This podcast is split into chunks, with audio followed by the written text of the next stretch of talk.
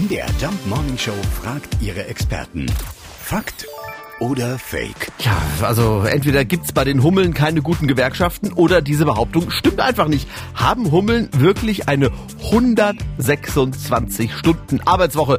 Wir fragen nach bei Isa Plath vom Tierpark Görlitz. Das gilt auf jeden Fall für die Sammlerhummeln, wobei die 126-Stunden-Woche schon das Maximum ist. Hummeln bilden ja auch einen Staat, in dem es verschiedene Aufgaben zu erledigen gilt. Da gibt es zum Beispiel Sammlerinnen, Hofdamen oder Stockhummeln. Die Sammlerinnen haben jetzt die Aufgabe, den Staat mit Nektar und Pollen zu versorgen und dafür besuchen sie um die 1000 Blüten am Tag. Das dauert bis zu 18 Stunden, was dann mal sieben Tage hochgerechnet zur 126-Stunden-Woche führt.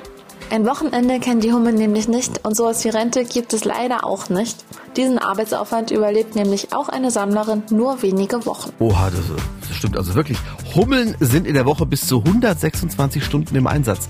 Keine Ruhezeiten, kein Wochenende und keine Rente. Aber wenn wir bösen Zungen Glauben schenken, dann wird's bei uns ja nicht großartig anders. Also mit der Rente. Fakt oder Fake? Jeden Morgen um 5.20 Uhr und 7.20 Uhr in der MDR Jump Morning Show mit Sarah von Neuburg und Lars Christian Kade.